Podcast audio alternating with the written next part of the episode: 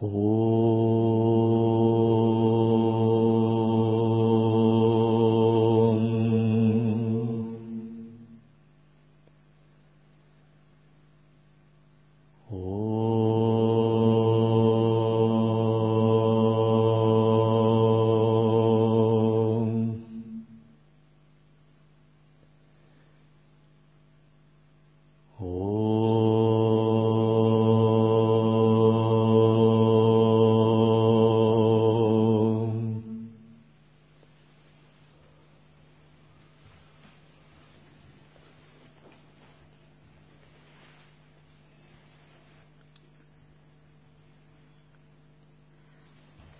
Сутра «Вопросы Мелинды». Далее, государь, ветер бесприютен и не имеет пристанища. Вот точно так же, государь, и занимающемуся йогой йогу следует быть без приюта, без пристанища, без крова и быть от всего свободным. Это пятое качество, государь, что следует взять у ветра. Вам, как монахам, не полагается иметь имущество личного, кроме общественного. Но общественное – это ваше.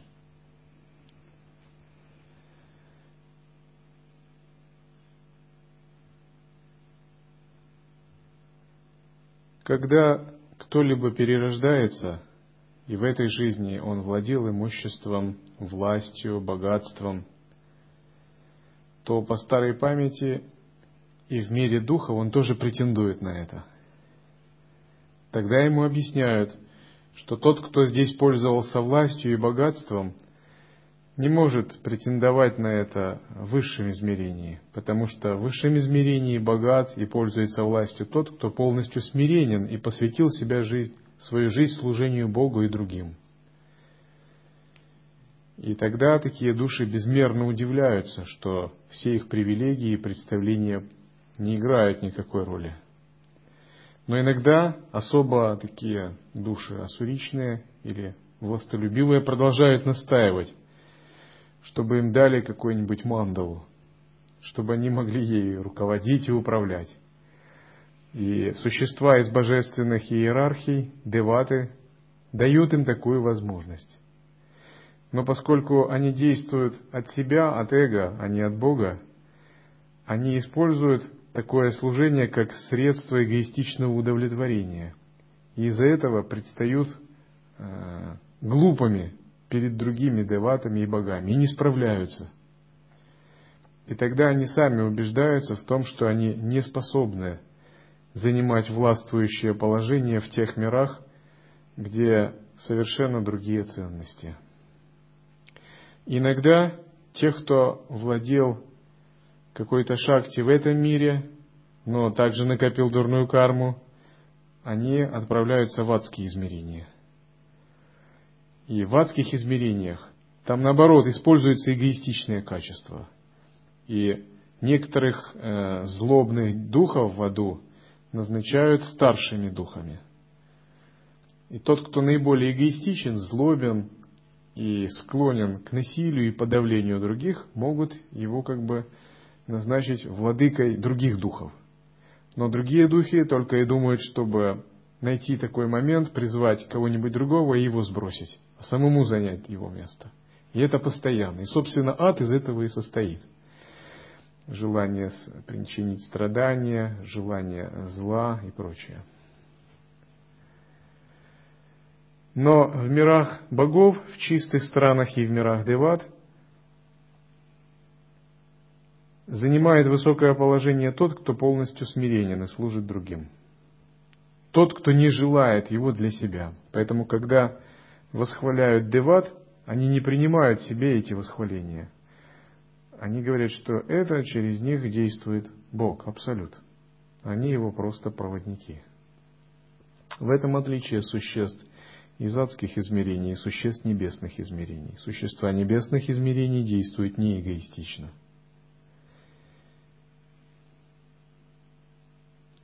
И находят свою радость в служении другим.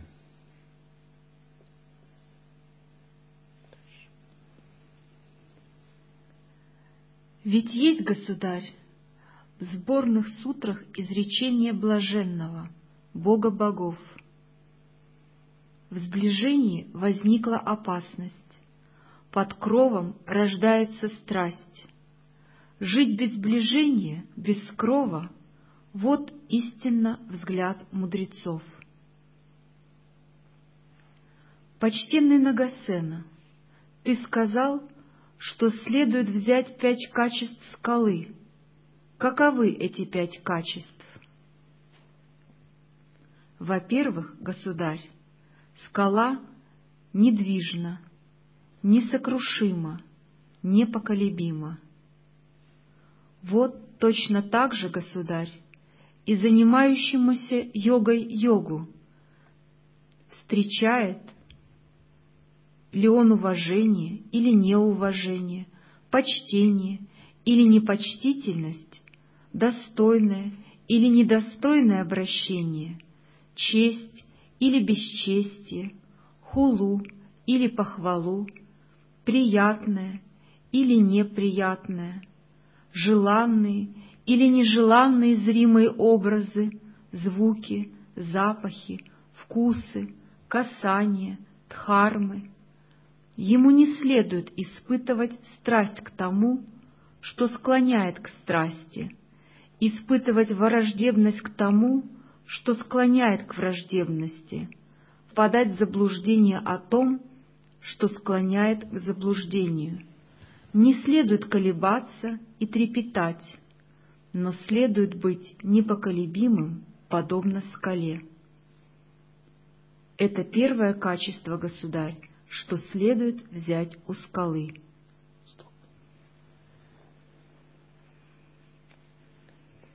Эмоциональный йог, стремящийся к восхвалениям, обижающийся, капризный, это логическое противоречие.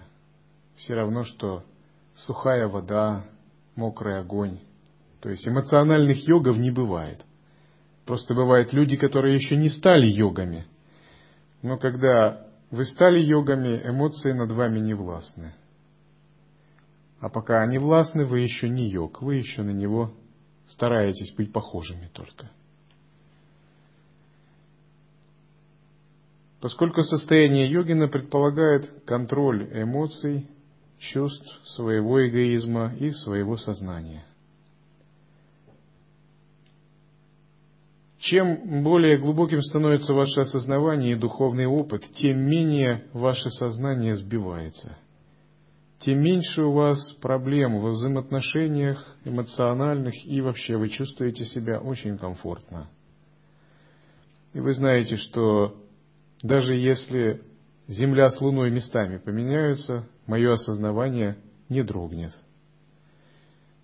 Потому что, когда вы укоренены в глубоком уровне осознавания, все это не имеет большого значения. Такой йог, он как бы при жизни уже не живет обычной жизнью. Он как бы каждую секунду живет и умирает.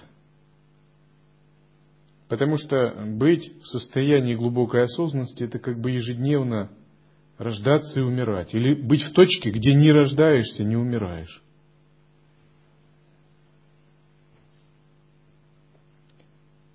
И иногда, если у наш ум не тренирован, еще не воспитан должным образом, не усмирен, мы можем впадать то в гнев, в злость, в сердитость, в самоуничижение, обиды и прочее – думая, что кто-то в наших обидах виноват. Но это все ложное состояние. Это просто наша карма и наш неусмиренный ум. И хороший йогин в это время, напротив, думает, вот, это хорошее время для тренировки моего ума. Если бы не было этой ситуации, может быть, я бы и не знал ничего о, своей, о своем уме, что, оказывается, он легко выходит еще из-под контроля. Вот так думает хороший практикующий. А слабый практикующий даже не понимает, что ситуация, с которой можно работать. Он просто а, слепо ведется, поддается ситуации.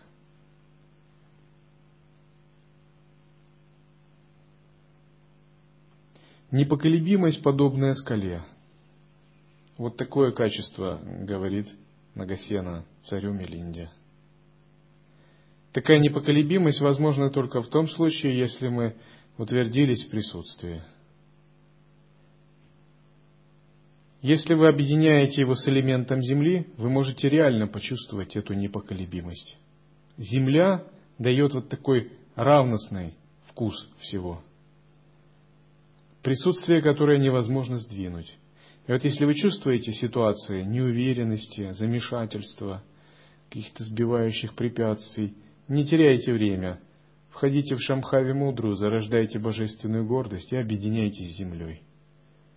Так, чтобы вы могли почувствовать землю в своем теле и с внешней землей. Вы сразу же почувствуете устойчивость, подобную скале. Кто умеет объединяться с землей, может противостоять даже самому сильному напору кармы.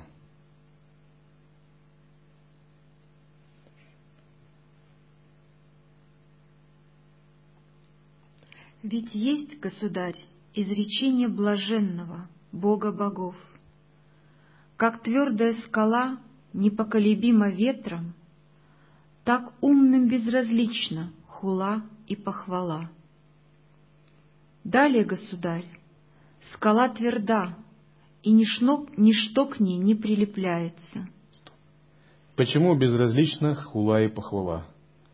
Потому что такой йог знает. Те, кто хулят, ну, они как минимум не понимают истины. А те, кто хвалят, даже если они не понимают истины, то их хвала тоже большой ценности не имеет. А если понимают истины, то они хвалят не тебя, а абсолют в тебе. Если вас хулят те, кто не понимает вашего состояния, это все равно, что на вас собаки лают. Будете, будете ли вы обижаться на собак? Они не виноваты, что они не понимают, кто вы и чем вы занимаетесь. Таким образом, вы относитесь и к тому, и другому спокойно и с юмором. Поскольку у вас нет привязанности к собственному эгоизму.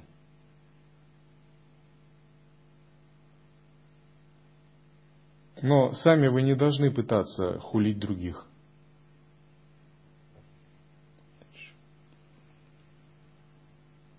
Далее, государь, скала тверда, и ничто к ней не прилепляется. Вот точно так же, государь, и занимающемуся йогой-йогу следует быть твердым и ни к чему не прилепляться. Это второе качество, государь, что следует взять у скалы. Ведь есть, государь, изречение блаженного, Бога богов, кто ни к домохозяевам, ни к бесприютным странникам мыслью не прилепляется, кочует без пристанища, всегда непритязателен, того зову я Брахманом. Сущность заключается в непривязанности к чему-либо. Даже когда есть разные статусы, медитативные опыты, мандалы и виды служения. Во внешнем многообразии это нормально. Но вопрос в том, чтобы не было психологической привязанности. Если возникает цепляние как психологическая привязанность, это означает есть потеря воззрения или осознавания – Медитативный опыт блаженства, медитативный опыт хьяны, внутренняя ясность, концептуальное построение, переживание пустоты, желание эго, тонкое желание духовных удовольствий, духовного удовлетворения, тонкое цепляние за различные виды служения, когда служение становится формой самоудовлетворения эго – очень тонкие вещи такие. Все это различные виды цепляния. В конечном счете, когда у нас есть цепляние, это не приносит нам никакой пользы. Потому что истина непостоянства сильнее цепляния. И единственная защита от тонких цепляний – это самоотдача, служение. Принцип не удовлетворяться самому – через какие-либо объекты восприятия, а удовлетворяться самим принципом служения и самоотдачи.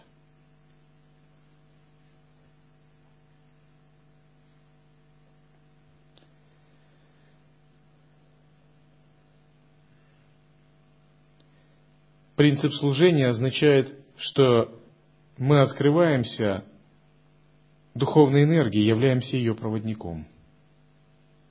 Но в какой форме проводить эту энергию, в какой форме ей служить, неважно. Можно в этой или в другой.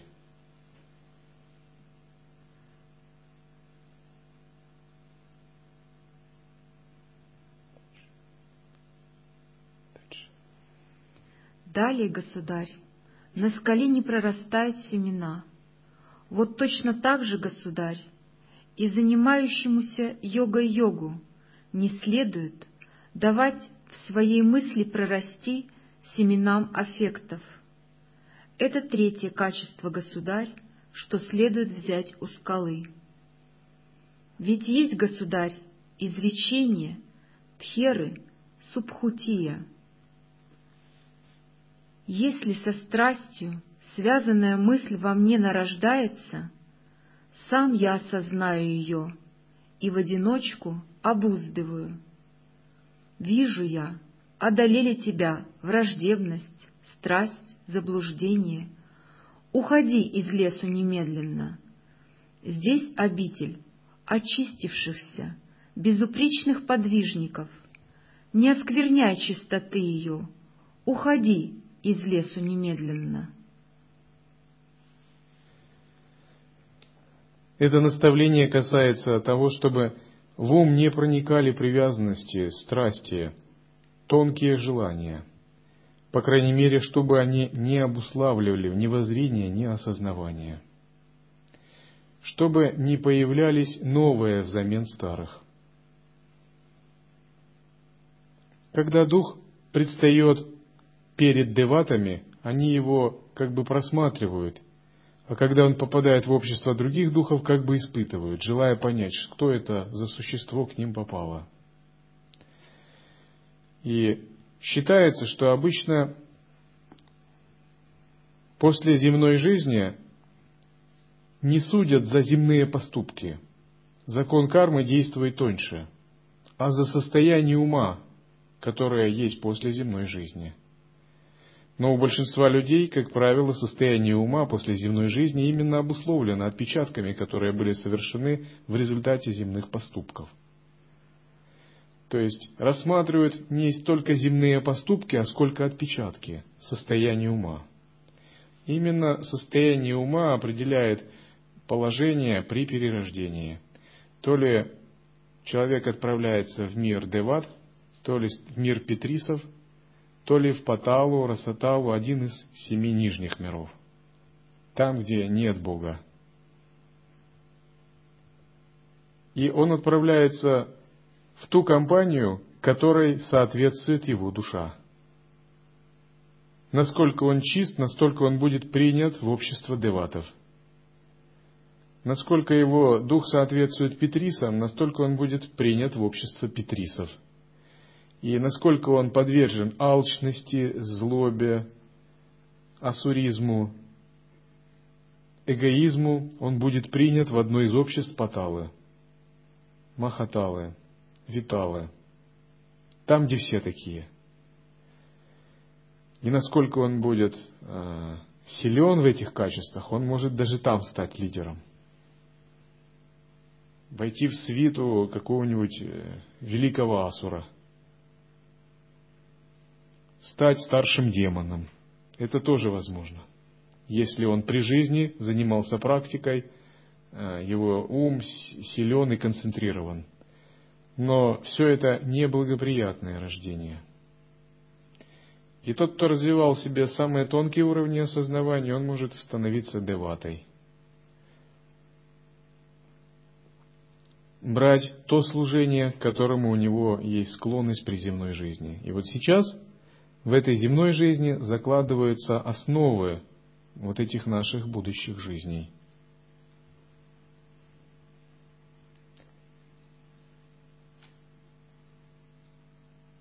И когда вы очищаете ум от скверны, страстей, нечистых мыслей, узнаете в чистом видении все восприятия энергии, вы закладываете карму девата.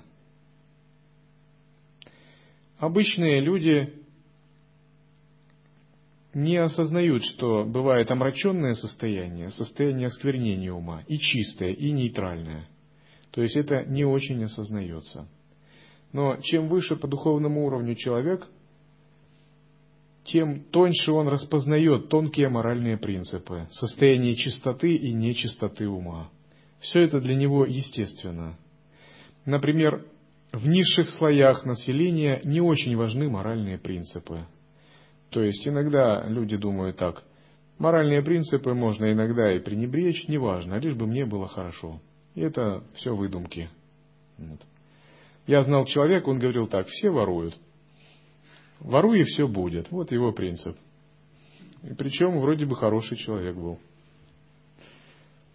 То есть, если э, в низших слоях мы не наблюдаем большой приверженности идеалам, моральным принципам, каким-то духовным кодексам, кодексу чести и прочее. Если человек не развит, для него не существует нравственных моральных ориентиров. Он легко их может поменять, предать и прочее, если подвернется ситуация. То есть он часто соблюдает какие-то моральные нормы только из страха. Ну, быть наказанным, быть осужденным в социуме, там, презираемым, быть изгоем и прочее. А если бы страха такого не было, он, может быть, с удовольствием их бы и нарушал. Но люди более высокого состояния ума следуют моральным принципам не из страха перед обществом, не из страха быть осуждаемым, презираемым, а из внутренней нравственной чистоты. У них есть собственный кодекс, собственные сформированные моральные принципы. Например, кодекс чести кшатрия. Кшатрий скорее жизнь отдаст, чем приступит через свою честь. Вот так его воспитали. Он, то есть, он не может быть другим. Или кодекс чести Брахмана. Таким же образом, когда вы идете по духовному пути, у вас вырабатывается свой кодекс чести – основанный на определенных принципах. И эти принципы никогда нельзя ни предавать, ни оставлять. Это основа вашей будущей духовной чистоты. Иногда соблюдать принципы следует даже ценой каких-то трудностей, лишений и всего прочего. Это и есть э, путь святых. Святой, если нужно, он будет терпеть нужду, лишение, голодать, но он не поступает со своими принципами.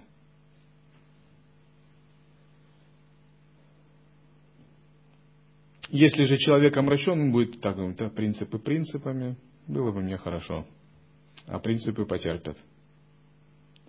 И вот принципами никогда не следует духовно размениваться. И ваша духовная сила настолько возрастает, насколько вы сильны в своих принципах, насколько вас нельзя поколебать. Вот если человек слабый, морально неразвитый, он может попасть в низкую среду, говорят, плохая компания. Например, там, криминальную среду, в среду алчных людей. И через некоторое время он подпадает под ее влияние. Но человек с сильными принципами, высокими принципами, он никогда не подпадает под чужое влияние. Он сам является тем, кто влияет. Он может менять среду он является пассионарной харизматичной личностью.